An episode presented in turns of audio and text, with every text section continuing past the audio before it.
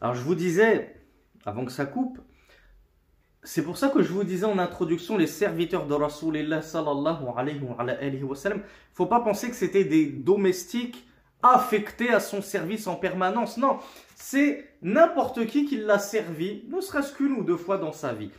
Ou ne serait-ce que pour des besognes toutes simples, comme lui, apporte, lui préparer l'eau des ablutions. Et là, on nous cite, le shir nous cite Abdullah ibn Mas'ud. Vous, vous connaissez tous Abdullah ibn Mas'ud, l'un des plus grands compagnons, l'un des premiers convertis à l'islam, l'un des plus faqih de la Ummah, euh, l'un de ceux qui ont rapporté le plus de hadiths, mais on ne le connaît pas comme étant un serviteur du messager d'Allah. Eh bien, le Cheikh Abdel Ghani al-Maqdisi nous dit, en fait, son simple service, c'était que c'était un petit peu celui qui était attelé à la attelé aux chaussures du messager d'Allah sallallahu alayhi wa, alayhi wa sallam. Donc le cheikh nous dit kana idha qama albasahu iyahuma wa idha jalasa ja'alahuma fi dhira'ayhi hatta yaqum. Il nous dit lorsque le messager d'Allah sallallahu alayhi wa, alayhi wa sallam se levait, eh bien il chaussait le messager d'Allah sallallahu alayhi wa, alayhi wa sallam.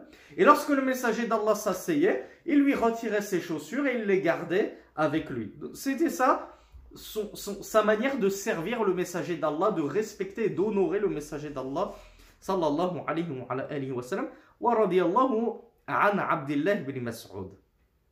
وكان عقبة بن عامر الجهني صاحب بغلته يقودها في الأسفار Autre de serviteur que nous cite le Cheikh Abdel Ghani al-Maqdisi, Uqbat ibn Amir. Et il nous dit que lui, sa tâche, c'était de guider le mulet de Rasulullah sallallahu alayhi wa, sallam dans les voyages. Donc vous voyez, c'est une tâche, une besogne euh, très restreinte. Elle ne le servait pas dans toutes ses affaires. Lui, sa seule tâche, c'était qu'il s'occupait du mulet du messager d'Allah sallallahu alayhi wa, sallam. Wa Bilal ibn Rabah, al-Mu'adhin, Bilal ibn Rabah, vous le connaissez tous quelle était sa tâche? Comment il servait le messager d'Allah? C'était son, c'était son muezzin. C'était celui qui appelait à la prière pour le messager d'Allah. Parmi les serviteurs du messager d'Allah, on a Saad, Maoula Abi Bakr as-Siddiq. On avait Saad, l'esclave affranchi de Abu Bakr as-Siddiq radiyallahu anhuma.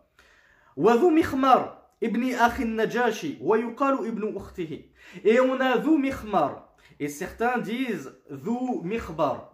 Le cheikh lui-même le dit dans l'autre page Wa yuqalu Dhu Mikhbar bilba. Donc Dhu Mikhmar ou Dhu Mikhbar, il a été dit que c'était soit le frère d'An-Najashi, soit son neveu, c'est-à-dire le fils de sa sœur, le fils de la sœur du Najashi. Le Najashi, radiallahu anhu, wa rahimahullah, on a déjà parlé de lui. C'était le roi d'Abyssinie, qui était chrétien et qui a embrassé l'islam. An-Najashi, il a été rapporté, en tout cas, Sheikh Mohamed Mezian nous apprend que An-Najashi, il avait souhaité regarder l'humilité de ce roi incroyable. C'était l'empereur d'Abyssinie. Et pourtant, il avait souhaité abandonner toute sa fonction et son prestige et son trône pour aller servir le messager d'Allah, se mettre au service du messager d'Allah sallallahu. Cependant, il n'a pas pu concrétiser cette volonté. Alors, à défaut de le servir lui-même, il a envoyé au messager d'Allah sallallahu le fils de son frère ou le fils de sa sœur. Comme on l'a vu, il y a une, divergence qui s'appelait donc Dhu Mikhmar ou bien Dhu Mikhbar. Et donc il l'a envoyé pour servir le messager d'Allah sallallahu alayhi wa, sallam à sa place. Et donc le neveu d'An-Najashi, c'est le neveu du, du, du, roi d'Abyssinie, c'est pas rien quand même. Il l'a mis au service de Rasulullah pour vous montrer un petit peu le rang de Rasulullah. Rasulullah, il est tellement élevé, sallallahu alayhi wa, sallam, qu'il mérite que le neveu d'un empereur d'Abyssinie le serve. Subhanallah. Wa ibn Shaddar, al-Laythi, wa Bakr. Un autre serviteur du messager d'Allah qui s'appelait Bukayr, et certains disent qu'il s'appelait plutôt Bakr, ibn Shaddakh al-Laythi. وكان صغيرا ثم donc ça c'est c'est Mohamed Mazian حفظه qui nous l'apprend il nous dit كان صغيرا ثم أعلن النبي صلى الله عليه وعلى آله وسلم احتلامه كي لا يدخل على نسائه Donc Boukaïr, c'était parmi les petits serviteurs du messager d'Allah en âge.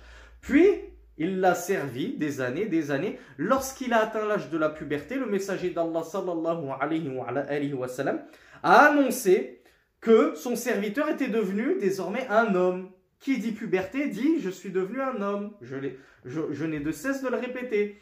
Et ça afin que ces femmes, au messager d'Allah, sachent que c'est devenu un homme, il faut se voiler devant lui. On peut plus se permettre de rester comme ça, sans niqab, sans djilbab, devant euh, cet homme qui n'est plus un enfant maintenant. Autre serviteur qui va vous étonner lorsque vous allez entendre le nom que nous cite Shir Abdel Ghani al-Maqdisi, Abu Dhar al-Ghifari. Abu Dhar al-Ghifari, lui aussi, c'est un grand et noble compagnon du messager d'Allah sallallahu alayhi wa, sallam. À l'instar de Ibn Mas'ud, l'un des tout premiers à s'être converti à l'islam. Alors certains avancent que c'était le cinquième converti de l'islam. Abu Dhar al-Ghifari, qui lui aussi a rapporté beaucoup de hadiths du messager d'Allah sallallahu alayhi wa. Et malgré cela, il ne rechignait pas à être au service du messager d'Allah. Il, il est euh, comptabilisé parmi ceux qui ont servi le messager d'Allah sallallahu alayhi wa. Ensuite, le shir nous rapporte d'autres serviteurs à euh, la volée, comme ça sans trop détailler. Il nous dit wa waqid, wa abu waqid, wa hisham, wa abu asib, wa ismuhu ahmar, wa abu ubaid. Ensuite, il nous en rapporte encore un autre parmi les serviteurs du messager d'Allah sallallahu alayhi wa. Il nous dit wa safina. Safina, pour ceux qui ont fait un petit peu d'arabe, ça veut dire quoi Bateau? Pourquoi on l'appelait euh, Safina Pourquoi ils l'ont nommé Alors, c'est pas son nom, hein, Safina. Lui, il s'appelait Maharan. Mais on l'a surnommé Safina. Pourquoi on l'appelait Safina? Parce qu'il portait tellement de charges. Allahumma barik wa radiyallahu anhu portait tellement d'affaires en tant que serviteur qu'on l'a surnommé le bateau. Tel le bateau qui porte des charges et des charges et des conteneurs entiers sur lui, sur son dos. Eh bien lui, on l'a surnommé le bateau, qui, qui, qui fait des allées-venues avec plein de charges sur lui. Donc Cheikh Abdel Ghani al-Maqdisi nous dit Wasafina, Abdan li ummi salama. C'était à la base un esclave appartenant à Umm Salama qui, je vous le rappelle, on l'a vu dans les cours précédents, c'était certes la femme de Abu Salama, et ensuite c'est devenu la femme de qui? La femme de Rasulillah sallallahu alayhi wa, wa. Donc radiallahu anha, elle fait partie des mères des croyants. Et Mohamed Mezian nous dit qu'il y en a qui disent que c'est Rasulullah qui l'a libéré. Donc c'était un esclave, Safina de Umm Salama. Cheikh Abdel Ghani al-Maqdisi nous dit elle l'a libéré, elle l'a affranchi. Cheikh Mohamed Mezian nous dit il y en a qui disent que c'est Rasulullah sallallahu alayhi wa, alayhi wa sallam qui l'a affranchi. Et Cheikh Abdel Ghani al-Maqdisi nous dit وشرطت عليه أن يخدم النبي صلى الله عليه وعلى آله وسلم حياته فقال لو لم تشترطي علي ما فارقت رسول الله صلى الله عليه وعلى آله وسلم سبحان الله Où en sommes-nous Où en sommes-nous de ces gens-là Subhanallah elle, avant de le libérer, elle lui a dit, je te libère, mais à la condition, c'est que tu serves le messager d'Allah sallallahu alayhi wa, sallam jusqu'à sa mort. Tu as son service, c'est la seule condition que je te demande pour te libérer. Qu'est-ce qu'il a répondu? Il lui a dit, si tu ne me l'avais pas imposé comme condition, je ne l'aurais de toute façon pas quitté jusqu'à sa mort, Rasulullah sallallahu alayhi wa sallam. En gros, même si tu ne me l'avais pas conditionné, je l'aurais fait. Je vous l'ai dit en introduction, c'était un sharaf, mais quel plus grand honneur d'être aux côtés du messager d'Allah, répondre à tous ses désirs, le servir dans ses besoins. C'est un honneur insigne. Certains parmi nous auraient tué, euh, auraient donné en rançon père et mère pour être à leur place. Alors, Safina, ce n'est pas évoqué, euh, Cheikh Mohamed Mezian l'évoque quant à lui, et certains d'entre vous connaissent peut-être cette belle histoire que nous Safina lui-même, anhu. Il nous dit que il voguait en mer avec certains de ses compagnons lorsque leur bateau s'est euh, brisé. Hein, il a chaviré et ils ont atterri euh, sur une île, dans une île déserte. dans cette île, ils ont rencontré un lion. Et ils ont commencé à paniquer à la vue du lion. Et le lion s'est approché d'eux. Et tous les compagnons ont commencé à, paniquer. Qu'est-ce qu'il a dit, Safina? Il a dit au lion, je suis Safina, Maoula Rasoulillah. Je suis Safina, l'esclave affranchi du messager d'Allah. Sallallahu alayhi wa sallam. Qu'est-ce que le lion a fait quand il a entendu ça? Il s'est mis à les guider sur l'île pour qu'ils retrouvent leur chemin. Et à la fin, il est rapporté que le lion a, je ne sais pas si on dit, il a, il a fêlé, parce que c'est plus les félins qui feulent, mais il a un petit peu rugi, ronronné, comme pour lui dire au revoir, comme pour lui dire adieu à Safina. Donc au lieu de les dévorer, ce lion les a guidés, subhanallah, pour qu'ils retrouvent leur chemin alors qu'ils s'étaient égarés sur cette île. Et il leur a euh, rugi dessus pour leur dire au revoir, subhanallah. Par, par respect pour l'esclave affranchi du messager d'Allah sallallahu alayhi wa, alayhi wa sallam. Donc le cheikh Abdel Ghani al-Maqdisi nous dit هؤلاء المشهورون وقيل إنهم أربعون عند ولكن غير مجتمعين donc, Cheikh Abdel Ghani al-Maqdisi alayhi nous dit ça c'est les plus connus parmi les serviteurs du messager d'Allah. Mais il y en a eu beaucoup il y en a eu beaucoup qui, aimaient, qui prenaient du plaisir d'eux-mêmes, bénévolement, sans rien attendre en retour, qui servaient le messager d'Allah. Et quel plus un signe honneur que ça Donc il nous dit, il y en a eu beaucoup, et il fut dit qu'ils étaient même 40 à avoir été au service du messager d'Allah. Alors certes, Cheikh Mohamed Mezian nous précise, pas tous en même temps. Rasulullah sallallahu alayhi wa, sallam, il n'avait pas 40 serviteurs en même temps à son service chaque jour, non. Une fois c'était lui qui le servait, une fois c'était lui, une fois c'était lui. Lui s'occupait de ses chaussures, lui s'occupait de ses chamelles, lui s'occupait de son mulet, lui s'occupait de l'eau de ses ablutions, lui Voilà, il a eu dans sa vie, Rasulullah, il y a eu une quarantaine de personnes qui l'ont servi. Ça c'est pour les personnes masculines les serviteurs masculins du messager d'Allah. Il a eu aussi des servis, je ne sais plus si on dit servitrices ou serviteuses, des serviteurs parmi les femmes. La première que nous cite Sheikh Abdel Ghani al-Maqdisi, c'est Salma Ummu Deuxième servitrice ou serviteuse, excusez-moi, je ne me souviens plus du terme, ou Barakatu Ummu Ayman. Peut-être que certains connaissent Barakatu Ummu Ayman. Sheikh Abdel Ghani nous dit Warithaha min abihi il l'a hérité de son père. Qu'est-ce que ça veut dire j'ai hérité cette femme de mon père? C'est-à-dire que c'était une esclave. Donc c'était une femme esclave. Le shir ne le précise pas, mais moi je vous le précise. Elle venait d'Abyssinie, Habashia. Donc elle était Habashia. Elle venait d'Abyssinie. Elle appartenait, elle était l'esclave de Abdullah, le père du messager d'Allah sallallahu.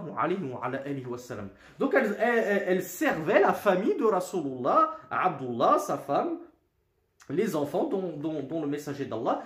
Quand Abdullah est mort, c'est Rasulullah sallallahu alayhi wa, sallam qui a euh, hérité d'elle. Wahia ibn Zayd. Et cette femme, c'est la mère d'Usama ibn Zayd. Zayd, c'est qui ici? Zayd ibn Haritha, le fils entre guillemets adoptif du messager d'Allah sallallahu alayhi wa, sallam, on l'a longuement expliqué dans le cours précédent, c'est plutôt l'esclave affranchi du messager d'Allah qu'il a euh, traité comme son fils. Et il en a pris soin comme son fils. À tel point que les Arabes disaient c'est le fils de Muhammad. Mais en réalité, ce n'était pas son fils, c'était son esclave affranchi. Donc Zayd ibn Haritha, pardon, il a eu un enfant, c'était Oussama. Oussama, Rasulullah sallallahu alayhi euh, euh, Zayd ibn Haritha, il s'est marié à cette Baraka Ummu Ayman qui lui, a donné Oussama. Barakat ibn Ayman, pourquoi je vous dis que certains d'entre vous la connaissent peut-être? Parce que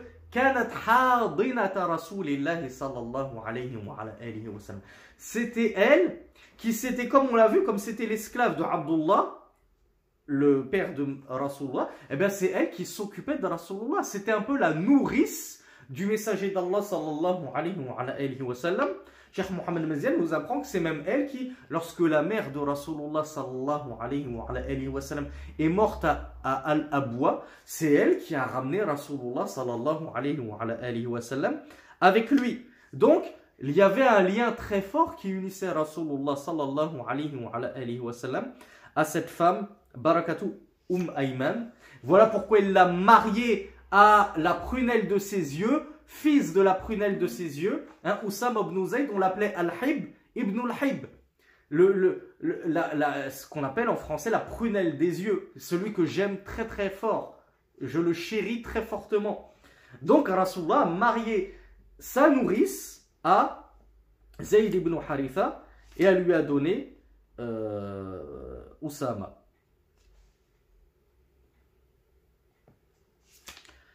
Euh,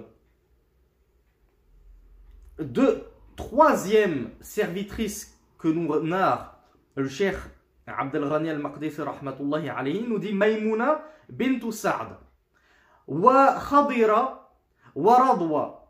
Il nous en narre trois autres qui étaient, selon ce que nous apprend Cheikh Mohamed Mezian, Minal Mawali. Ces trois servitrices, elles étaient en plus des esclaves affranchis du messager d'Allah sallallahu alayhi wa, sallam. Là, c'était pour ceux qui ont servi le messager d'Allah.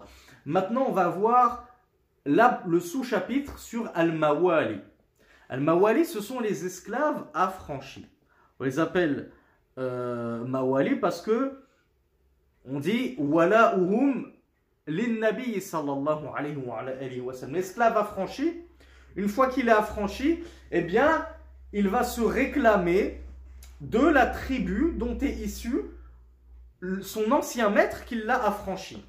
Donc c'était des esclaves qui avaient euh, non pas des liens d'alliance, non pas des liens utérins, mais des liens d'affranchissement avec le messager d'Allah sallallahu alayhi wa, wa. Al-Mawali, ils ont ceci, ils ont ce statut un peu spécial en islam, esclaves affranchis, que ils peuvent bénéficier de la toute dernière part de l'héritage une fois qu'on a donné les fara'id à chacun, al-um as-sudus, on donne au père, on donne aux garçons deux fois la part de la fille, etc. Une fois qu'on a tout distribué, il y a les asaba. C'est ce qui reste, on leur donne le reste des parts. Eh bien, les mawali, ce sont akhirul asaba. Ce sont les derniers parmi les asaba qui peuvent éventuellement prendre le surplus qui reste de l'héritage. Donc ils ont quand même, regardez, regardez l'islam, subhanallah, qui nous a, cette, cette noble religion qui nous a incité à libérer les esclaves et qui non seulement en plus va leur donner éventuellement une part de l'héritage de leur ancien maître. Allahu Akbar. Allahu Akbar. Donc parmi ces mawali, le plus connu, bien évidemment, c'est Zayd ibn Haritha ibn Shurahil al-Kalbi. أهدته للنبي sallallahu alayhi wa, Zawjatuhu Khadija Zayd ibn Haritha, vous savez tous que c'est l'esclave affranchi du messager d'Allah, mais qui c'est qui l'a donné au messager d'Allah? Comment il s'est retrouvé esclave du messager d'Allah? Est-ce que c'est dans une guerre, donc c'était un captif de guerre? Non, c'était Khadija qui, qui en a fait offrande au messager d'Allah sallallahu alayhi wa puis, le messager d'Allah l'a libéré. Autre esclave affranchi, son fils, puisque lorsque euh, un esclave a des enfants, ses enfants sont eux-mêmes esclaves et appartiennent au maître de l'esclave. Donc, il avait un fils, Oussama ibn Zayd, qui a été aussi affranchi. Comme je vous l'ai dit, Oussama ibn Zayd, on l'appelait le chéri, fils du chéri, le très aimé, fils du très aimé, car le messager d'Allah l'affectionnait énormément et il affectionnait également énormément son père, Zayd ibn Haritha. Alors, pour la petite anecdote, euh, Zayd ibn Haritha, ça va vous surprendre hein, parce qu'on a cette image qui ne veut pas euh, sortir de nos esprits. Les esclaves, ils étaient tous noirs. Non, non. Zayd, il était blanc. C'était un esclave, il était blanc de peau. Tandis que son fils Oussama, il était noir. Et ça jacassait beaucoup chez les Arabes du temps du messager d'Allah sallallahu alayhi wa, sallam. Et on a beaucoup parlé sur eux. Et on a insinué que celui-ci n'était pas le fils de celui-là. Comment un blanc peut donner un noir? Donc, il y a une histoire euh, que nous narre Cheikh Mohamed Meziane et que certains d'entre vous connaissent, qui est très jolie c'est que un jour, Zayd et son fils Oussama faisaient la sieste. Ils avaient une couverture qui les recouvrait. On ne voyait donc rien d'eux, si ce n'est leurs petits pieds qui dépassaient de la couverture. Il y a euh, quelqu'un, j'ai oublié comment il s'appelle, qui est venu voir, euh, qui est rentré dans la pièce et qui les a trouvés en train de dormir et il a trouvé leurs quatre pieds étendus qui dépassaient. Et cette personne, c'est ce qu'on appelle en français un physionomiste. C'est quelqu'un qui a de la farasa, qui est très perspicace et qui arrive, au vu de certains éléments, à déceler euh, les ascendances de certains, les descendances de certains. Et il a dit, min ou min et il a dit, celui-ci est issu de celui-là. Il avait juste vu deux paires de pieds.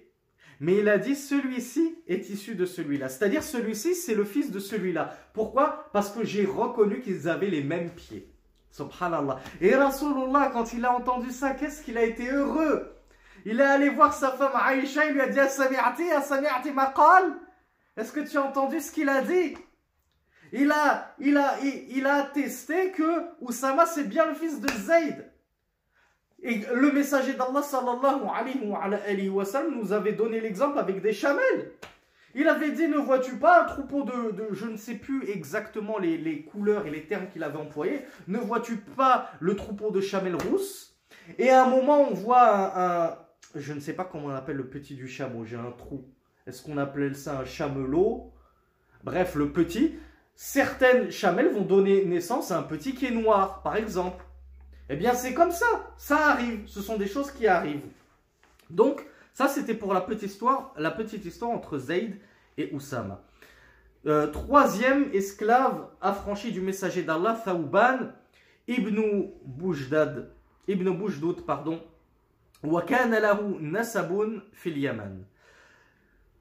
C'est-à-dire, il, est originaire du Yémen. Cinquième, Abu Kabsha min. Alors qu'est-ce que ça veut dire muwallad? En arabe C'est un terme que vous pourrez euh, trouver parfois, même dans le fiqh, hein, dans des livres de fiqh. Al-muwallad, alors il y a ici, en termes d'histoire, dans, dans, les livres d'histoire, de généalogie, muwallad, ça, veut, ça peut vouloir dire deux choses. Ça peut vouloir dire les métis arabes. C'est-à-dire qu'ils étaient moitié arabes, moitié non arabes. Ils étaient métis. Ou bien ça peut vouloir dire ceux qui ont vécu parmi les Arabes, qui ont grandi avec les enfants des Arabes, mais qui eux-mêmes n'étaient pas Arabes. Donc c'est soit l'un, soit l'autre. Ici, il va nous sortir, il va nous, nous narrer plein de mouallad. Il y a donc Abu Kabsha, qui lui était un mouallad, donc de, la Mecque. Il a grandi avec les enfants de la Mecque, c'était pas un arabe pur, c'était soit un métier, soit pas un arabe du tout. Yuqalu ismuhu. Il faut dire que son nom était Sulaym, et il a assisté à la bataille de Badr. Shahida Badran radiallahu anhu. Et il fut dit qu'il n'était pas de la Mecque, mais de la terre de Daous. Ensuite, il y en avait un autre qui s'appelait Anasatu min Mualladi As-Sarra. As-Sarra, pardon. Donc Anasatu, qui était originaire d'As-Sarra, qui a grandi parmi les gens de Sarra, qui était une montagne euh, dans les alentours de Arafat. Wa Salih, Shukran. Donc il y avait Salih qui s'appelait aussi Shukran. Alors peut-être que certains, ça leur dit quelque chose quand ils entendent Shukran. Shukran, il a fait partie de ceux qui ont euh, fait le lavage mortuaire au messager d'Allah sallallahu alayhi wa, sallam. Il était notamment chargé, lui, s'occupait de verser l'eau. Et je crois que c'est Anas ibn Malik qui lavait le messager d'Allah sallallahu alayhi wa, alayhi wa sallam. Donc lui, c'était un esclave affranchi du messager d'Allah sallallahu alayhi wa, alayhi wa sallam. Autre esclave affranchi du messager d'Allah que nous cite le shir, Rabah, Aswad, wa Yassar, Nubi, wa Abu Rafi' wa ismu Aslam, donc son nom était Aslam, Abu Rabi' Abu pardon, et sa kunya, وقيل إبراهيم إلى été s'appelait إبراهيم وكان عبدا للعباس فوهبه للنبي صلى الله عليه وعلى آله وسلم فأعتقه lui Abu Rafi' qui s'appelait soit Aslam soit Ibrahim c'était l'esclave d'Al-Abbas l'oncle du messager d'Allah Mais l'oncle du messager d'Allah, il l'a donné à Muhammad sallallahu alayhi wa, sallam. Et Cheikh Mohammed Meziel nous dit que, en fait, quand est-ce que le messager d'Allah l'a libéré? Il l'a libéré parce que cet esclave, il est venu annoncer au messager d'Allah, au messager d'Allah, ton oncle Al-Abbas s'est converti. Rasulullah fut tellement fou de joie que son oncle Al-Abbas se soit converti à l'islam qu'il a libéré le porteur de cette bonne nouvelle qui n'était autre que son esclave Abu Rafi'. Donc, c'est devenu un esclave affranchi, anhu. Un autre esclave affranchi, Abu Muayhiba, min Muwalladi Muzayna. Un autre esclave affranchi, Fadala, Nazala Bisham. Donc lui, il, il, est ensuite parti au Sham, l'habitant du Sham. ورافع كان لسعيد بن العاص فورثه ولده فأعتقه بعضهم وتمسك بعضهم فجاء رافع إلى النبي صلى الله عليه وعلى آله وسلم يستعينه فوهب له وكان يقال أنا وكان يقول أنا مولى رسول الله صلى الله عليه وعلى آله وسلم. Donc parmi les affranchis du messager d'Allah, il y en a un qui s'appelait Rafi'. Et il appartenait à Saïd ibn al-As. Et il l'a hérité, euh, et Saïd ibn al-As, lorsqu'il en est mort, ses enfants ont hérité de cet esclave Rafia. Mais certains ont voulu le libérer et l'ont libéré, mais d'autres ont refusé. Et il faut savoir que lorsqu'on est un esclave qui appartient à plusieurs personnes, euh, il faut que tous les propriétaires de l'esclave euh, donnent leur accord pour sa liberté. S'il y en a un qui dit veto, alors on ne peut pas le libérer alors qu'il y en a un qui ne souhaite pas le libérer. Donc, il y en a qui n'ont pas voulu le libérer. Donc il est allé voir le messager d'Allah sur Rafi', cet esclave. Et il s'est plaint au messager d'Allah de son sort. Alors ils l'ont donné au messager d'Allah sallallahu alayhi wa, pour régler le litige. Bon, puisque certains veulent le garder et d'autres veulent lui rendre sa liberté, on va carrément l'offrir au messager d'Allah sallallahu alayhi wa. Et qu'est-ce qu'il a fait le messager d'Allah? Il l'a libéré. Tel était votre prophète Muhammad sallallahu alayhi wa, que certains euh, représente comme étant un gloudon, un glouton cupide, avide, désirant les biens de ce bas monde, les femmes, les esclaves. Non, non, non. Ainsi était Rasulullah sallallahu alayhi wa, sallam. Combien d'esclaves n'a-t-il pas libéré Subhanallah. Wa mid'im aswad وهبه له رفاعة بن زيد الجذامي وكان من مولد جسم قتل بوادي القرى donc un dernier esclave euh, non pas un dernier un autre esclave affranchi Mid'am euh, qu'on avait donné au messager d'Allah que Rifa'a ibn Zayd al-Juzami avait donné au messager d'Allah sallallahu alayhi wa ala alihi wa sallam wa Kirkira ou bien Karkara donc les deux prononciations euh, sont correctes Kana ala nabi sallallahu alayhi wa, sallam. C'était celui qui s'occupait, euh, comment on appelle ça? Ce que le chameau porte sur son dos ou l'âne. Euh, j'ai oublié les, charges. Hein, c'est comme ça qu'on appelle ça les charges du chameau, les charges de l'âne. Bah lui, c'est lui, il s'occupait de ça, s'occupait des charges que transportaient les montures du messager d'Allah sallallahu alayhi wa sallam. Et donc, c'était un des esclaves affranchis du messager d'Allah sallallahu alayhi wa. Un autre esclave affranchi du messager d'Allah, Zayd, Jaddu Hilal ibn Yassar ibn Zayd, le grand-père de Hilal ibn Yassar ibn Zayd. Un autre encore qui s'appelait Ubayd. Un autre encore qui s'appelait Tamhan, Tahman, pardon. Ou bien il a été avancé Kaysan. Il a été avancé Mihran ou Mahran, plusieurs noms qui ont été avancés, ou bien Zakwan, ou bien Marwan, tous ces noms-là, en fait, ça désigne la même personne qui était l'un des esclaves affranchis du messager d'Allah. Et le dernier que nous cite Sheikh Abdel Ghani al-Maqdisi, alayhi, c'est Ma'bour al-Qibti, Ahdahu al-Muqawqis. Donc c'était Ma'bour, qui était copte. Pourquoi il était copte? Car il avait été donné par le roi d'Égypte au messager d'Allah sallallahu alayhi wa sallam. Les Égyptiens à cette époque, on les appelait les Coptes. Et le roi d'Égypte, c'était Al-Muqawqis, comme nous l'avons vu euh, dans le chapitre sur les missives et les émissaires du messager d'Allah sallallahu alayhi wa. Donc là, on a fini sur le chapitre des serviteurs et des esclaves affranchis du messager d'Allah. Cheikh Abdel Ghani al-Maqdisi a consacré ensuite un chapitre sur les chevaux et de façon plus générale les montures et les bestiaux du messager d'Allah sallallahu alayhi wa sallam, puis un autre chapitre sur les armes.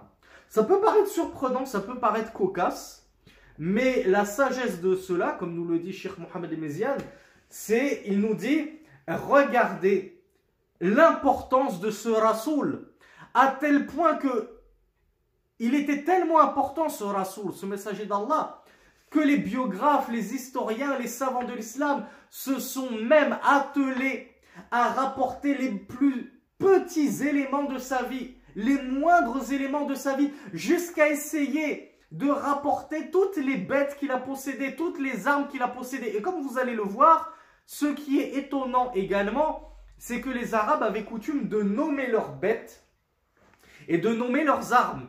Ils donnaient des noms, des prénoms à leurs armes. Dhul Qifar, ça c'est l'épée, elle s'appelle Dhul Qifar, vous en avez sûrement entendu parler. Ça, ma chamelle, elle s'appelle Al-Qaswa, vous en avez sûrement entendu parler. C'était normal chez les Arabes. Vous allez me dire, oui, ben de nos jours, les koufars, ils appellent bien leurs euh, leur chiens et leurs chats. Poupette, pépette, bibiche, euh, louloute, ce que vous voulez. Bon, eh bien les Arabes, c'était comme ça. Et ils nommaient même leurs armes.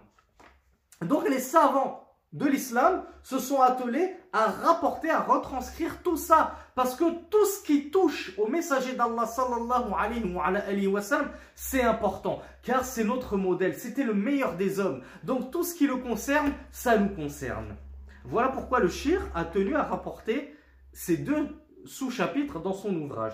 Alors par rapport aux chevaux du messager d'Allah, il nous dit « Awwalu farasin malakahu as-sakb » اشتراه من أعرابي من بني فزارة بعشر أواق وكان اسمه عند الأعراب الضرس فسماه السكب وكان أغر محجلا طلق اليمن وهو أول فرس غزا عليه رسول الله صلى الله عليه وعلى آله وسلم. Alors, le premier cheval qu'évoque chez Abdel Ghani al-Maqdisi rahmatullahi alayhi Euh, du messager d'Allah, il nous dit, il s'appelait As-Sakb.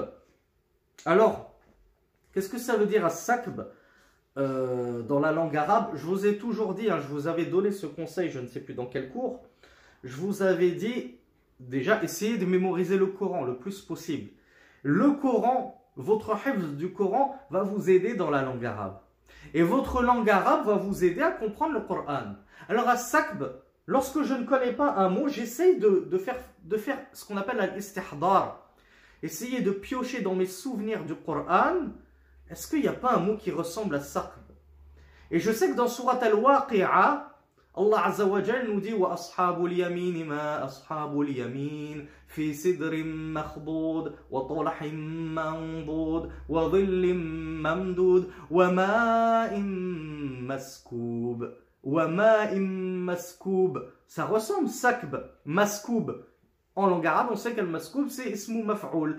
Et ma'un maskoub, Allah Azza nous dit que les gens de la droite, ils seront euh, dans des... Euh, ils seront au milieu de jujubiers, ils seront au milieu de régimes de bananes bien fournis, euh, ils seront ombragés du nombre euh, étendu et ils seront au milieu de ruisseaux, d'une eau continuelle qui est ininterrompue. C'est ça As-Sakb. As-Sakb, c'est l'eau qui coule, qui coule, qui coule, qui ne s'interrompt jamais. Eh bien, voilà pourquoi on a appelé le cheval du messager d'Allah As-Sakb. Ou plutôt, pourquoi le messager d'Allah l'a renommé As-Sakb. Pourquoi? Parce que il courait comme le torrent court. Il était très rapide. Et à la base, il l'a acheté à un Arabi, un Bédouin. Et le Bédouin l'avait appelé Ad-Daris. Et Ad-Daris, dans la langue arabe, ça veut dire As-Sa'b, as. C'est celui qui est dur, il est indomptable, il a un mauvais caractère. Quand Rasulullah l'a acheté, il est devenu docile et il est devenu très rapide. L'un des meilleurs chevaux du messager d'Allah sallallahu alayhi wa, Regardez, la baraka de tout ce que touche le messager d'Allah sallallahu alayhi wa, sallam. Ce n'est pas pour rien que les compagnons se battaient, entre guillemets, pour récolter les restes d'ablution du messager d'Allah. Une baraka incroyable qu'avait le messager d'Allah sallallahu alayhi wa, sallam. Alors, euh, Cheikh Abdel Ghani al-Maqdisi nous dit qu'il était Rorran Muhajjalan. Hein, ceux qui ont appris euh, cela, dans certains hadiths, on le voit, hein, que les gens du paradis, euh, ils auront des traces blanches sur les fronts et sur les membres. Dû à quoi? Dû à Kathratil Wudu, à cause de nos nombreuses ablutions. Les membres touchés par les ablutions brilleront, étincelleront et on aura l'impression qu'on a des taches blanches de lumière ressemblant aux taches qu'ont certains chevaux au front et aux pattes. Vous avez peut-être déjà vu des chevaux, ils ont un peu une tache blanche ici, une tache, une, des taches qui remontent sur les pattes. Eh bien, c'est ça qu'on appelle Rurran Muhajjalan. Eh bien, lui, il était comme ça. Il était d'une couleur qui oscillait entre le noir et, euh, et le rouge, nous dit Sheikh euh, Abdel Ghani al-Maqdisi. Et c'est le premier cheval sur lequel le messager d'Allah sallallahu alayhi wa, sallam est parti en guerre, qu'il a fait une expédition militaire. Et Sheikh Abdel Ghani, euh, Sheikh euh, Mohamed Mezin nous dit que c'est notamment la bataille d'Uhud. Donc c'est durant la bataille d'Uhud qu'il le chevaucha. Et ça a été le premier cheval du messager d'Allah sallallahu alayhi wa, sallam. وكان له صبحة وهو الذي سابق عليه فسبق ففرح به il avait un autre cheval qui s'appelait Sabha. Euh, certains ont voulu le concurrencer, le, concourir contre lui. Et il remporta la victoire et Rasulullah en fut fort ravi. Ah, les, chevaux, les purs sang arabes, c'était euh, c'était quelque chose chez les arabes à l'époque. Imaginez-vous déjà à notre époque les purs sang arabes comme ils sont cotés au Moyen-Orient. Eh bien, à l'époque du messager d'Allah, ils étaient bien, d'autant plus cotés.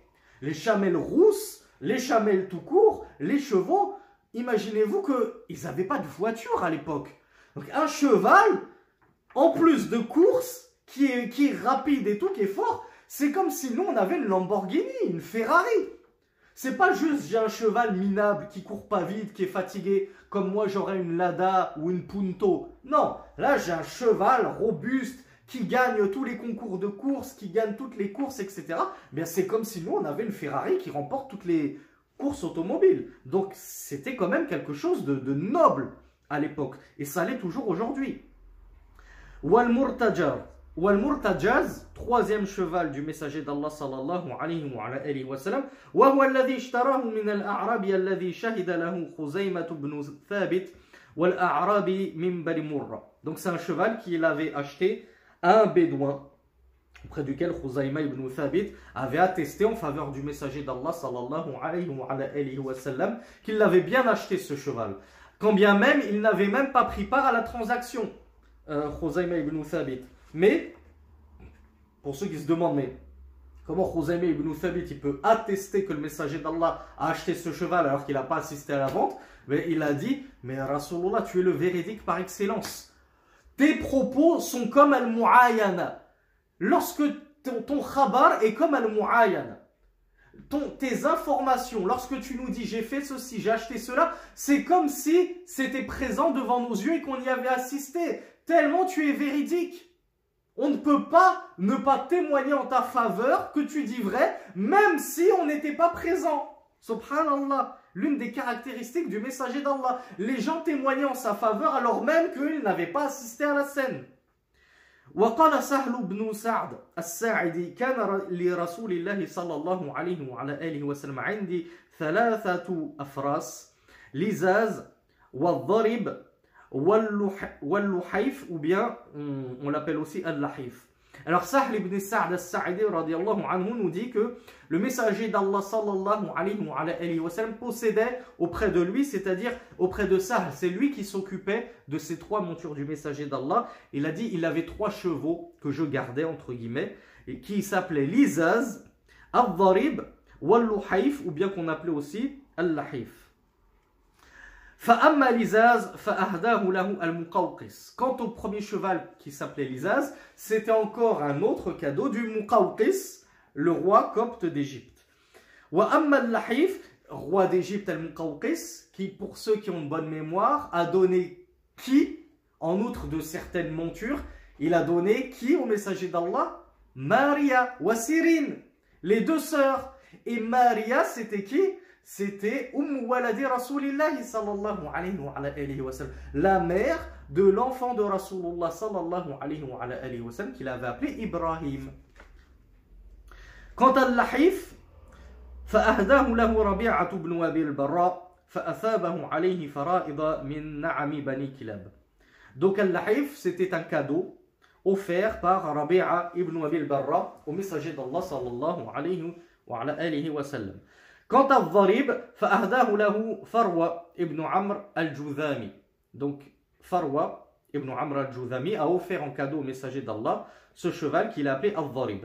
وكان له فرس يقال له الورد أهداه له تميم الدار فأعطاه عمر فحمل عليه فوجده يباع تميم الداري le fameux auteur de Qissatul Dajjal, celui qui, selon une narration, a rencontré lui-même le Dajjal. Selon une narration, c'était des gens de sa tribu. Selon euh, une narration, c'était les fils de son oncle, donc ses cousins.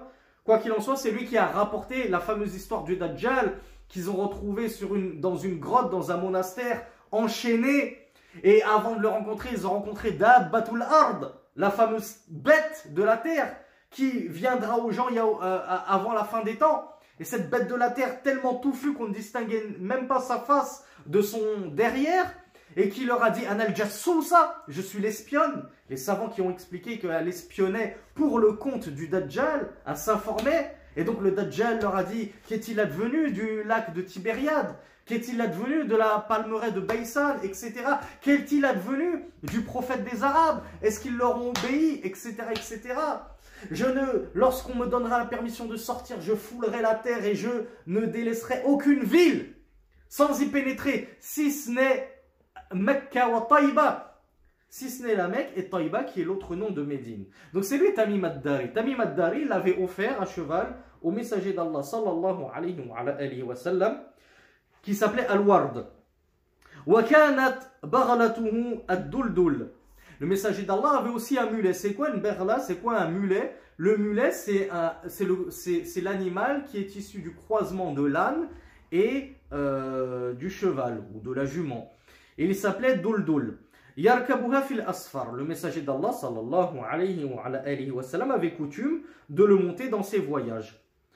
Euh, il ne loue, il Abdel Ghani al-Maqdisi ne nous le dit pas, mais Cheikh Mohamed Mazian nous, nous apprend que c'est aussi Al-Muqawqis qui lui avait offert. Al-Muqawqis, il a vraiment gâté le messager d'Allah sallallahu alayhi wa, alayhi wa sallam. Il lui a donné beaucoup de cadeaux.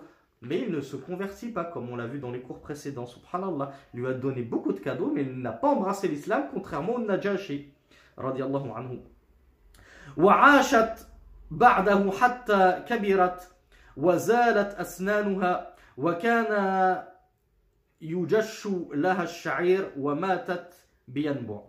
alors, euh, ce mulet, il a vécu, ou elle a vécu, longtemps après le messager d'Allah sallallahu alayhi wa, jusqu'à en perdre ses dents de vieillesse.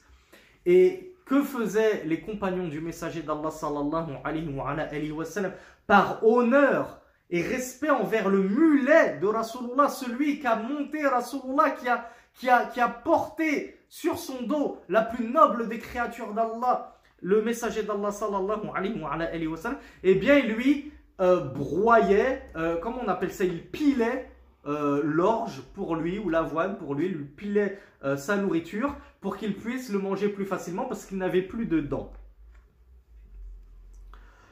Wahimaru, quant à son âne, donc on a vu les chevaux, on a vu son mulet, le doldol, et là on va voir l'âne du messager d'Allah qui s'appelait Ufayr. Matafi Hajjatil Wada', l'âne du messager d'Allah, est mort lors du pèlerinage d'adieu. Wakana lahu laqha. Alors le shir ici nous dit liqha, mais Cheikh Mohamed Mazian nous dit que al-afsah laqha. Le plus correct, euh, le plus éloquent dans la langue arabe, c'est de dire laqha avec une fatha. Et an-naqatul haloub. An-naqha, c'est la chamelle euh, qui allait et qui est donc gorgée de lait. Et donc le shir Abdel Ghani al-Maqdisi nous apprend que le messager d'Allah, sallallahu alayhi wa, sallam, avait 20 chamelles qui produisaient du lait. Bilraba. Donc il les avait dans une forêt. Yurahu ilayhi kulla laylatin bi et on lui apportait au messager d'Allah tous les soirs deux grosses, deux immenses outres gorgées de lait de, provenant de ces chamelles. Et euh,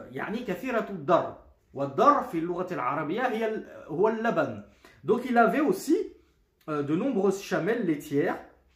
Parmi elles, on, leur donnait des noms, hein, comme les chevaux de course, les chamelles, même si ce n'était que des chamelles laitières, c'était pas non plus des chameaux de compétition, des chameaux de course, on leur donnait des noms. Donc parmi les chamelles laitières que nous cite Shir Abdelghani, il y a le Hanna, Wassamra, Wal-Urayis, euh, Wal-Urayas, pardon, Was-Sa'diyah, Wal-Baroum, Wal-Yusayra, Wal-Raya.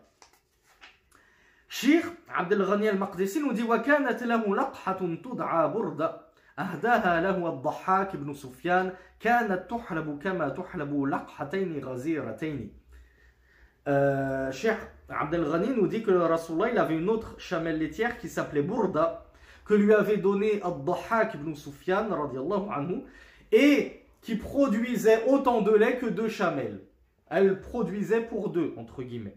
وكانت له مهرة أرسل بها سعد بن عبادة من نعم بني عقيل والشقرة Donc il avait une autre chamelle qui s'appelait Muhara. وكانت له العضبة إبتاعها أبو بكر من نعم بني الحريش وأخرى بثمانمائة درهم فأخذها رسول الله صلى الله عليه وعلى آله وسلم بأربعمائة درهم. Alors il y avait une autre chamelle qui s'appelait Al-Adba. Et cette chamelle, C'était Abu Bakr à la base qui l'avait acheté, ainsi qu'une autre chamelle pour, euh, parmi les bestiaux de Bani al-Harish. Il les a achetés les deux pour 800 dirhams, donc c'est-à-dire dirhams d'argent. Et Rasulullah a racheté à Abu Bakr, donc al-Adba, pour la moitié, c'est-à-dire 400 dirhams. Abdel Ghani al-Maqdisi nous dit c'est sur elle que le messager d'Allah sallallahu alayhi wa, sallam a fait sa hijra, c'est-à-dire à l'Adwa. Alors que euh, Sheikh Mohamed Mazian nous dit que le plus juste, c'est peut-être que c'est plutôt sur Al-Jad'a qu'il a fait la hijra. Donc Sheikh Abdel Ghani al-Maqdisi nous dit c'est sur Al-Adwa que le messager d'Allah a fait sa hijra. Lorsqu'elle a atteint Médine, Ruba'iya, c'est un c'est comme, subhanallah, la langue arabe et les arabes, ils étaient incroyables. Pour chaque, pour chaque année du bétail, le bétail a un nom particulier. Nous, un veau de un an, ça s'appelle un veau. Un veau de deux ans, ça s'appelle un veau. Un veau de trois ans, ça s'appelle un veau. Ensuite, à quatre ans, on appelle ça une vache. Et une vache de sept ans, on l'appelle toujours vache, etc. Pareil pour euh, les agneaux. Pareil pour les bœufs, etc., etc. Pareil pour les chameaux. Les Arabes, ils ont un nom spécial. À partir de un an, ça s'appelle comme ça. À partir de deux ans, ça s'appelle comme ça. À partir de quatre ans, c'est comme si. Six ans, sept ans, ils ont un nom pour tout. Subhanallah. Incroyable ces Arabes et la langue arabe. Eh bien, Ruba'iyya, lorsqu'on parle des chameaux Ruba'iyya, c'est-à-dire qu'elle avait sept ans lorsqu'elle est allée à Médine, lorsqu'elle a gagné Médine. Il nous dit Wahiya al-Qaswa wal-Jad'a. Donc, selon Cheikh Abdel Ghani al-Maqdisi, Al-Adba, ses autres prénoms, ses autres noms, c'était Al-Qaswa ou Al-Jad'a. Mais Shir Mohamed Mezel nous dit que le plus juste, c'est que ce n'étaient pas les mêmes chamelles. C'était des chamelles différentes. Et que Al-Adba, ce n'est pas celle qu'a monté Rasulullah pour aller euh, à Médine, en Hijra, mais c'est plutôt Al-Jad'a. Et cette chamelle Al-Adba, elle a, concouru, elle a concouru dans une course et elle s'est fait battre. Et les musulmans en ont été très tristes. Les musulmans ont, éprouvé beaucoup de peine suite à la défaite de la chamelle du messager d'Allah sallallahu alayhi wa sallam. Alors c'est quoi mana'ih? Pluriel de maniha. Al-maniha c'est tout animal qu'on va donner à quelqu'un pour qu'il l'utilise. Par exemple, il va prendre, et je donne un mouton à quelqu'un pour qu'il prenne euh, son souffle, sa laine. Ensuite, lorsqu'il a fini avec, il n'en a plus besoin, il me le rend. Ou bien je lui donne une brebis pour qu'il la traite. Et lorsqu'il a bien trait, qu'il a pris tout son lait, il me la rend. Donc c'est ça le maniha. C'était les animaux qu'on donnait euh, pour en faire un, usage spécifique. Donc Rasulullah, on lui a donné plusieurs animaux. Le shir Abdel Ghani al-Maqdisi nous dit, alors attendez, ah, juste avant d'aborder les, les Sheikh Mohamed Mazian, nous apporte une belle hikmah euh, concernant la chamelle du messager d'Allah qui s'est fait battre lors d'une course. Et les compagnons, ils étaient tristes. Lorsque les compagnons euh, se sont attristés, le messager d'Allah sallallahu alayhi wa, sallam, il les a rassurés. Il leur a dit Allah an pardon, shay'an min ad-dunya illa wada'ahu. Rasulullah leur a dit c'est le droit d'Allah qu'il n'élève pas une chose de cette dunya sans la rabaisser. Et Cheikh Mohamed Mazian nous dit, et ça c'est une leçon de vie. On doit apprendre et on doit nous enseigner à nos enfants qu'on ne peut pas toujours gagner. On ne peut pas toujours être le meilleur.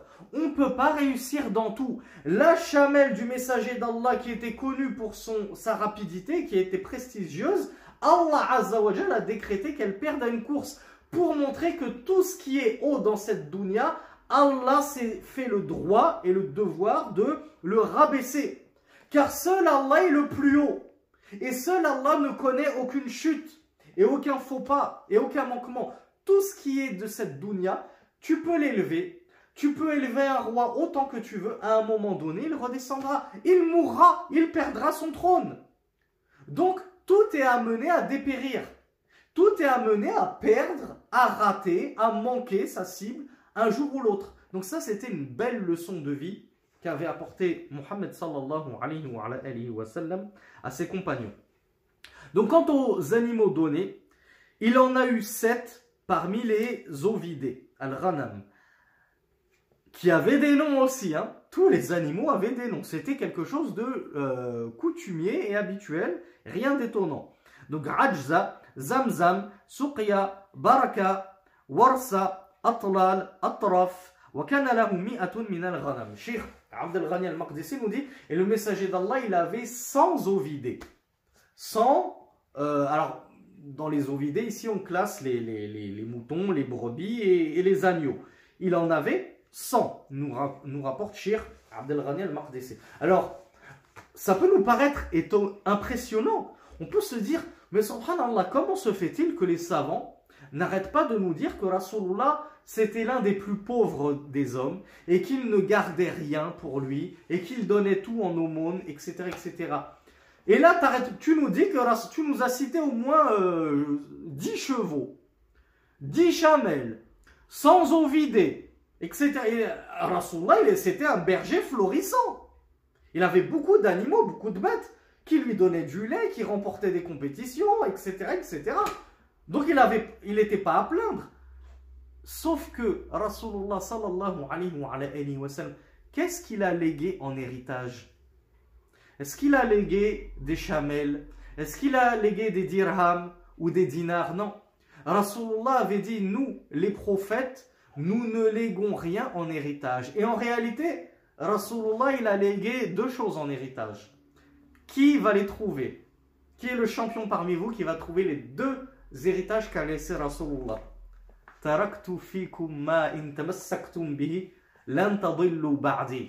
Je vous ai laissé ce, si, ce, si, ce par quoi, ce, j'arrive pas à le traduire correctement. Je vous ai laissé ce par quoi, si vous vous y accrochez, vous ne vous égarerez jamais après moi. Kitab Allah wa sunnati rasulihi le livre d'Allah et la sunna du messager d'Allah sallallahu alayhi wa. Il y a une version qui dit Kitab Allah wa ahla bayti. Le livre d'Allah et les gens de ma famille. Les gens de ma famille qui, qui étaient là pour éclaircir la sunna du messager d'Allah sallallahu. Donc le messager d'Allah n'a rien laissé en héritage. Et pourquoi Il est même mort alors que son bouclier était, euh, comment on appelle ça, en dette, en hypothèque, chez un juif. Il l'avait mis en hypothèque pour que le juif lui donne, euh, je ne sais plus si c'était des provisions ou de l'argent euh, en échange. Et il est mort, Rasulullah, il n'avait toujours pas... il n'avait toujours pas pu récupérer son bouclier. Pourquoi? Parce que Rasulullah, oui, il avait beaucoup de bêtes, mais il en a donné énormément. fils abilillah, en sadaqa, il faisait des cadeaux, il faisait des aumônes. Et Rasulullah sallallahu alayhi wa, sallam, vous, ça vous étonne qu'il avait quelques bêtes. Mais Rasulullah, il avait un cinquième du butin. Un cinquième du butin de chaque guerre était alloué à Allah et son messager. Et son messager, avec un cinquième du butin, on a dit qu'il a fait une soixante-quinzaine d'expéditions. Donc bien sûr qu'il n'y a pas eu de butin dans chaque expédition. Mais pour, pour arrondir, disons qu'un cinquième du butin sur une cinquantaine d'expéditions. Vous imaginez un petit peu ce que ça représente comme fortune? Et pourtant, Rasulullah sallallahu alayhi wa sallam n'a pas thésaurisé cette fortune. Il donnait, il donnait, il a été rapporté qu'il donnait tel le vent. Il donnait sans compter. Et il était plus généreux que le vent qui disperse pendant Ramadan. Donc oui, Rasulullah a eu quelques bêtes, c'est vrai. C'est normal, il a eu beaucoup de butins. C'était les butins de guerre. Et comme on l'a vu, il a eu reçu aussi beaucoup de cadeaux. C'était aussi beaucoup de cadeaux qu'on lui a fait. Certains rois lui faisaient des cadeaux, certains compagnons lui faisaient des cadeaux. Et malgré cela, il n'a rien laissé en héritage, tellement il distribuait tout. Sallallahu alayhi wa, alayhi wa sallam. Donc on va essayer de passer rapidement maintenant sur les armes du messager d'Allah sallallahu alayhi wa, wa sallam. Donc, silahuhu. Cheikh Abdel Ghani al-Maqdisi nous dit « Wa kana lahu thalathatu rimah » أصابها من سلاح بني قينقاع وثلاثة قصي قصي pardon قوس اسمها الروحاء وقوس شوحت وقوس صفراء وتدعى الصفراء donc Cheikh Abdel Ghani al-Maqdisi nous dit que le messager d'Allah avait trois euh, lances qu'il a obtenues du butin euh, de Bani Qaynuqa. Euh, et il avait aussi trois arcs. Les arcs, il lui donnaient des noms. Le premier, l'a appelé Ar-Rawha, le deuxième, Shawhat, et le troisième, Safra. Cheikh Mohamed Mezian nous rapporte une belle faïda. Pourquoi le messager d'Allah avait besoin d'avoir des armes de prendre des lances, des arcs? Pourquoi il avait besoin d'être armé? C'est un Rasulullah. Il a Allah avec lui, de son côté, donc il ne craint rien. Ou Mansour. Il est déjà secouru. Et c'est la promesse d'Allah. Et Allah ne manque certes pas sa promesse. Cheikh Mohamed Mazian nous dit Ceci est encore une leçon de vie. Le messager d'Allah voulait nous apprendre cette règle essentielle al bil asbab. Oui, Allah m'a promis la victoire. Oui, je suis le messager d'Allah. Mais malgré tout, je fais les causes. Je ne me repose pas sur mes lauriers. Allah m'a promis la victoire, mais je vais prendre mes prédispositions et je vais faire toutes les causes et, tout ce qui est en mes capacités, en mes moyens pour l'obtenir cette victoire. Donc je m'arme. On va le voir, Rasulullah mettait même des armures, des cuirasses. Il pourrait dire, moi, c'est pas la peine que je me protège avec des armures et des cuirasses. Allah détournera toutes les flèches de moi. Non, al bil asbab, il faut faire les causes. Et lorsque je vais en guerre, même si Allah m'a promis la victoire, je prends mes précautions. al bil asbab. Ça, c'est Rasulullah qui, de sa propre personne, vous a illustré cette règle. al bil asbab, il faut faire les causes.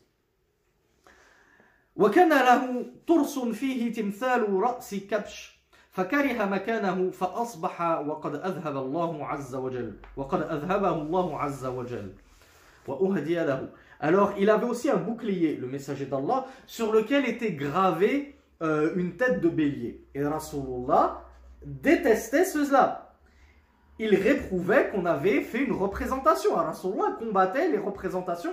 Il avait dit à Ali, lorsqu'il, à Ali ibn Abi Talib, anhu, lorsqu'il l'avait envoyé, ne laisse pas une tombe surélevée sans la planir. Hein, les petites dédicaces à nos amis soufis qui disent oui, les wahhabites, c'est des destructeurs de mausolées. Mais c'est ton prophète, Yahri C'est ton prophète qui a envoyé Ali en disant ne laisse pas une tombe. Mouchrif. Mouchrif, c'est juste surélevé. C'est même pas un mausolée de 3 mètres de haut avec des décorations. C'est juste une tombe un peu trop surélevée. Il lui a dit sans que tu ne l'aplanisses. C'est ton prophète. C'est pas du wahhabisme. Et encore moins du terrorisme ou du rigorisme. Et il lui a dit et ne laisse pas une surah illa tamastaha. et ne laisse pas une représentation, une image apparente sans l'effacer. Donc Rasulullah n'aimait pas que sur son bouclier il y ait une surah, une, tête de bélier en l'occurrence. Eh bien, comme il détestait cela, un, matin il s'est réveillé et Allah avait enlevé la tête de bélier de son bouclier. Allahu Akbar. Et ce bouclier, c'était un cadeau qu'on lui avait fait.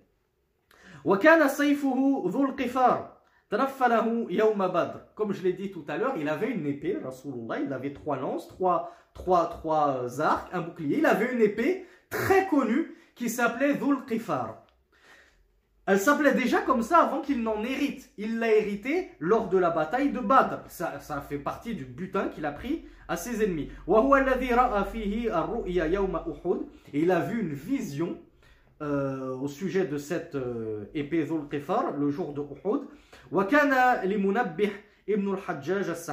Et cette épée, avant lui, avant d'appartenir à Rasulullah, elle appartenait à Munabbih ibn al-Hajjaj al-Sahmi. C'était lui qui l'avait appelé Dhul Qifar.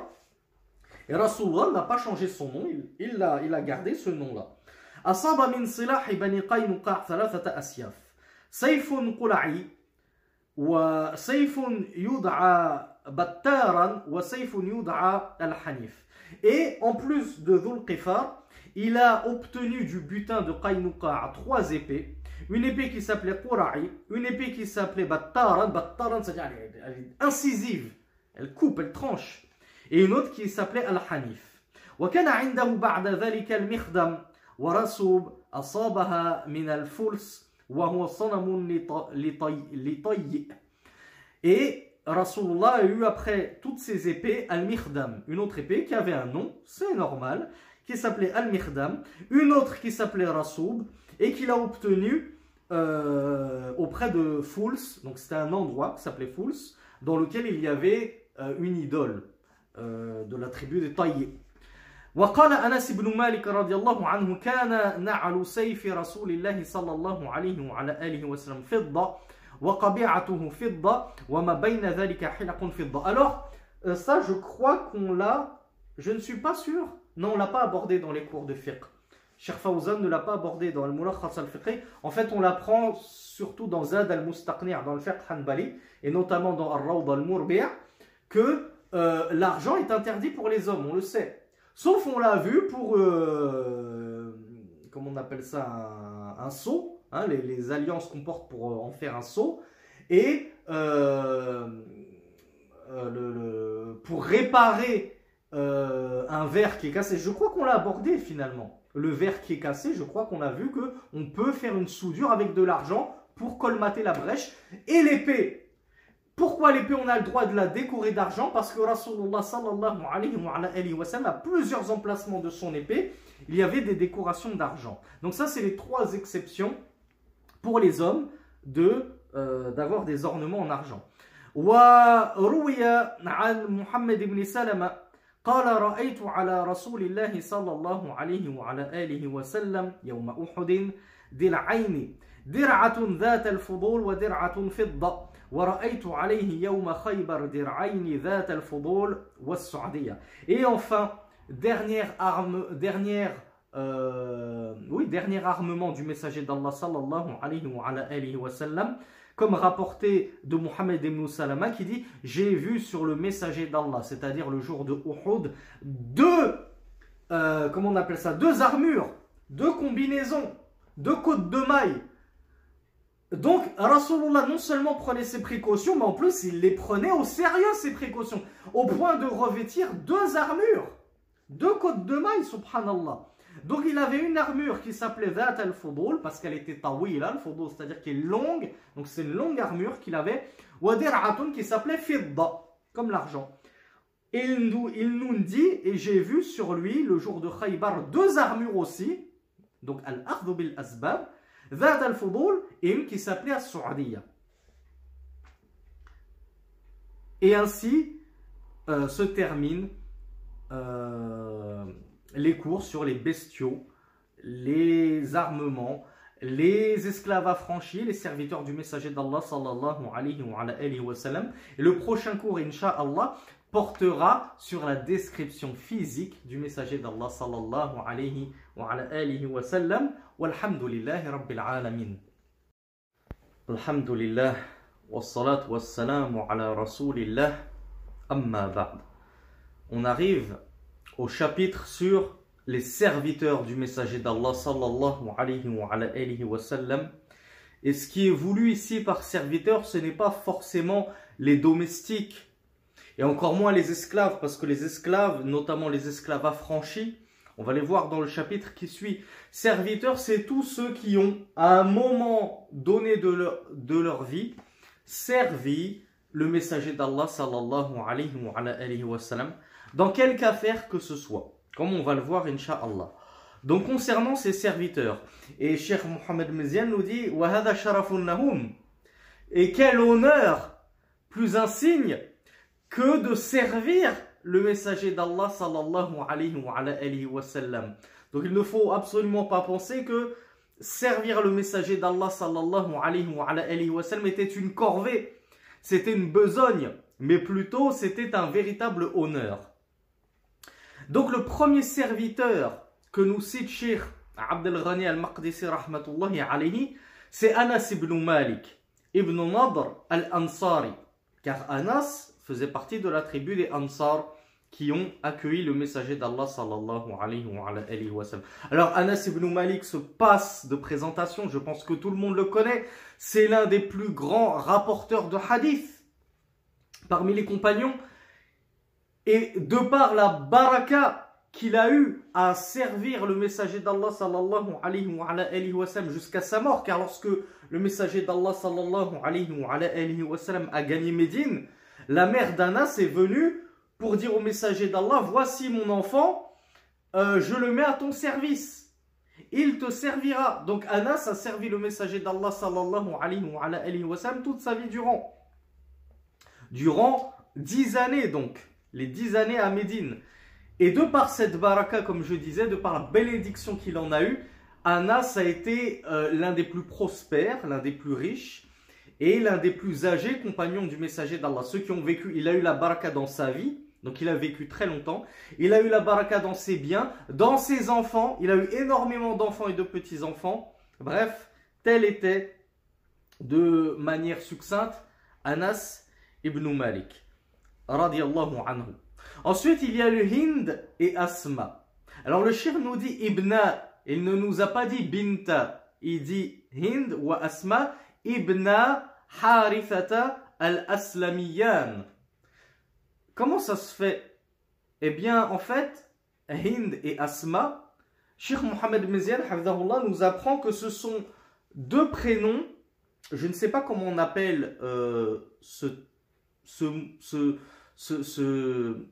type de prénom en français, qui sied aussi bien aux hommes qu'aux femmes, comme Michel par exemple. C'est juste que ça s'écrit avec deux LE pour les femmes ou Frédéric, ça sied aussi bien aux hommes qu'aux femmes.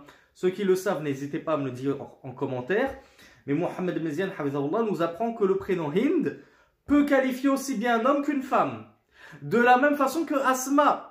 Ça peut paraître très surprenant, mais des hommes s'appelaient Asma parmi les Arabes à l'époque.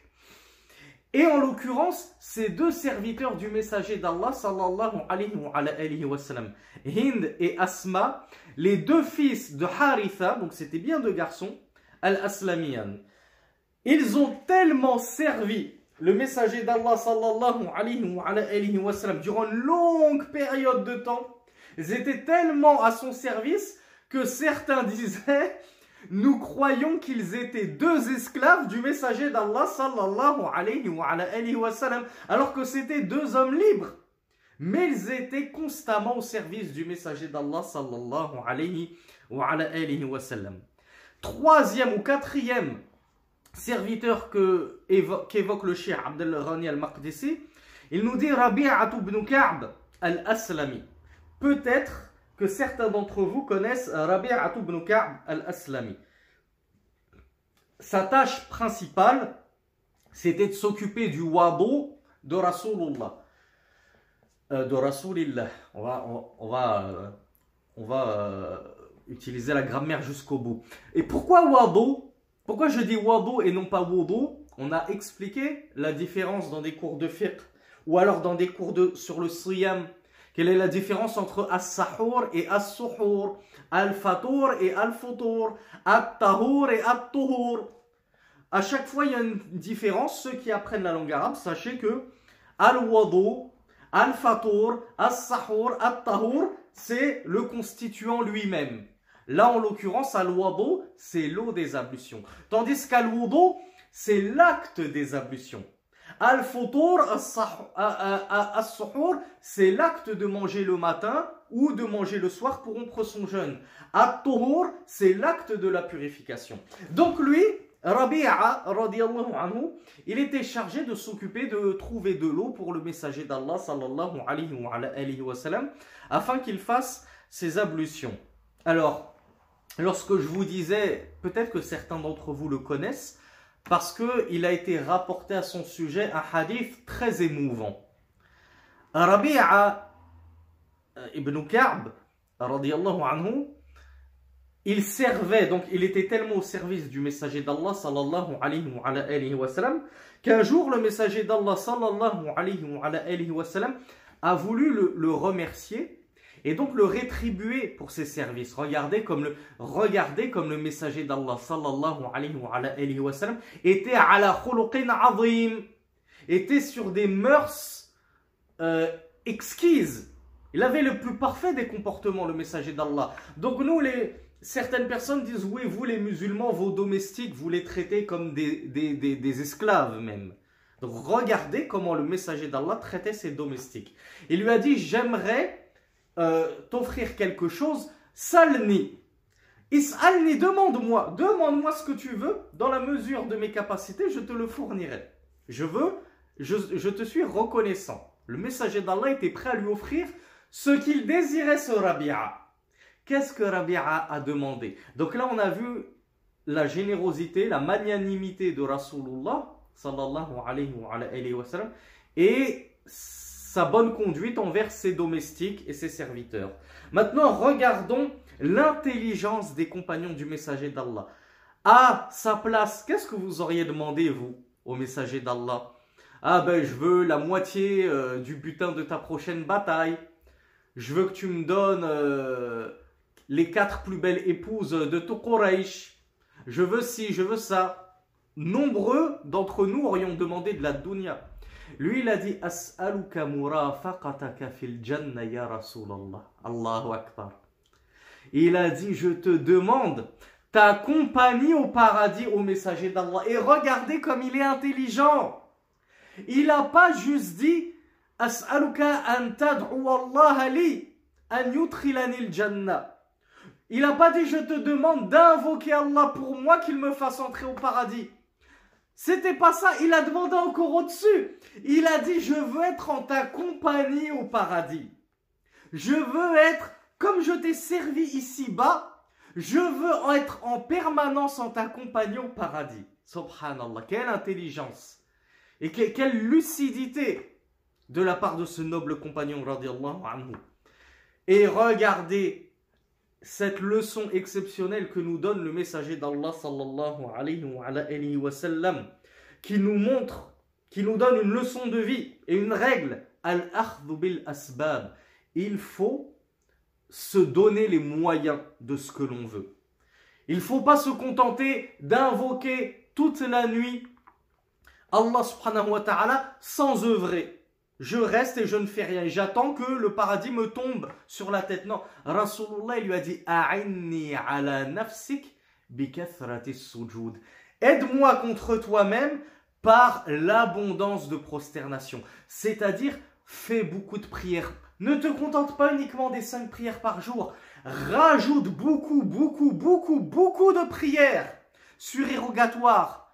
Et peut-être que par cette cause, tu pourras être avec moi au paradis, en ma compagnie au paradis. Donc, comme elle est belle, cette histoire de Rabi'at ibn Ka'b radiallahu anhu. Ensuite, le Cheikh Abdel Ghani al-Maqdisi nous dit وكان عبد الله ibn Mas'ud صاحبا عليه. C'est pour ça que je vous ai dit ici les serviteurs